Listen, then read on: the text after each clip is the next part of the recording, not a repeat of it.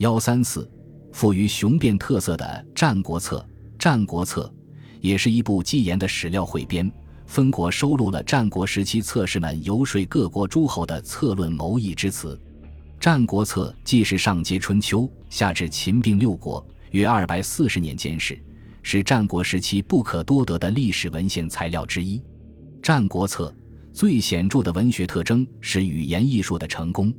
战国策》的文章有如下特点：文笔流畅，善于铺陈。无论是个人陈述还是双方辩论，都喜欢渲染，富雄辩色彩，有很强的说服力。战国的策士之论是春秋行人辞令的进一步发展。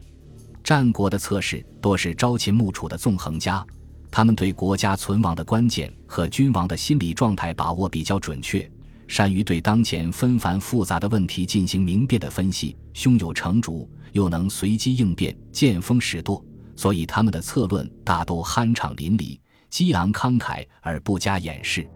如《齐策四》，严处见齐宣王一段，这段话中，严处直斥王前，慷慨陈词，波夫脊髓的把王者贵的论点驳斥得一塌糊涂，可以说得上是战国策士的杰出代表。战国时代。诸侯间的胜负虽然很大程度上依靠武力的强弱，但谋臣的胜算和纵横力量的消长也起着一定的作用。因此，很多策士的议论可以出言无忌，驰骋纵横。为了折服对方，他们往往选择绚丽多彩的语言，极尽渲染夸张之能事，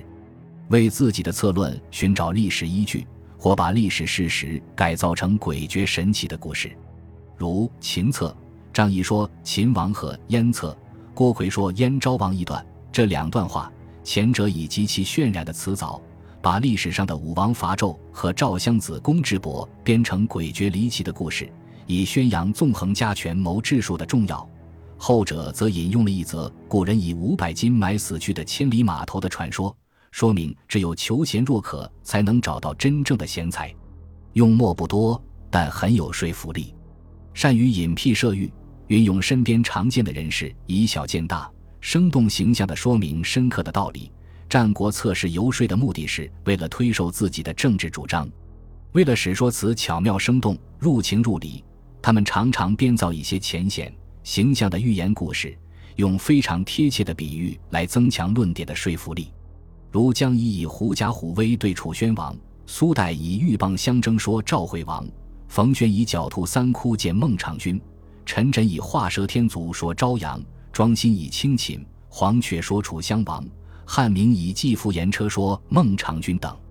这些寓言故事形象生动，寓意深刻，简单几句话就说明一个深奥复杂的道理，词采也显得字字畅达，充分体现了策士们深厚的文化修养和驾驭语言的艺术能力。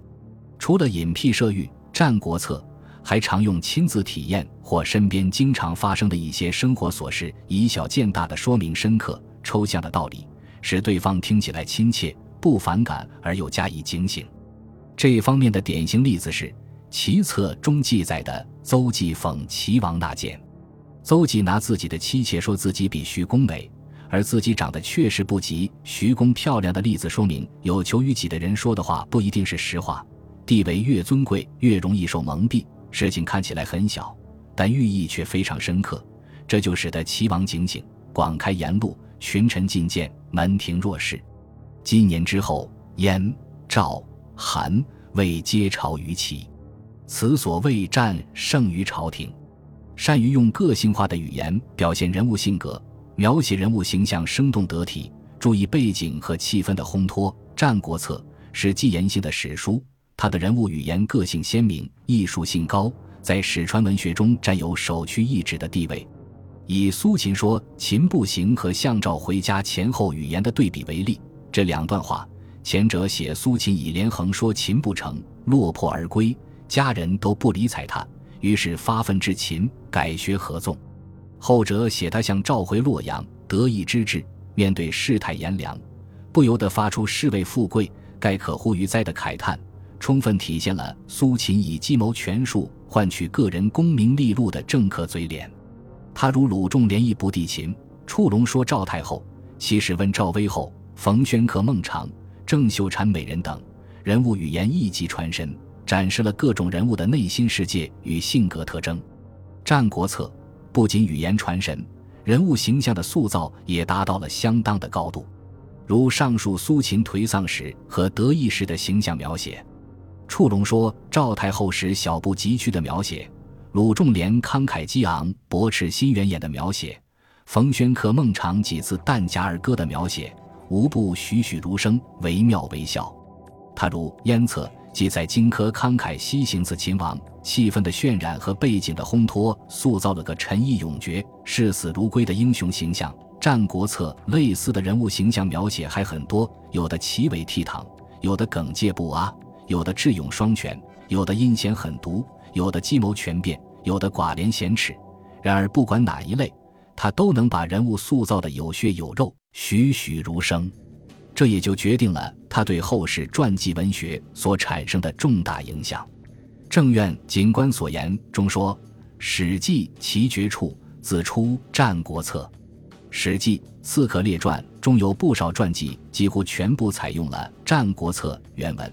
这说明《战国策》却在史传文学向传记文学的发展过程中起过桥梁作用，其作用不可低估。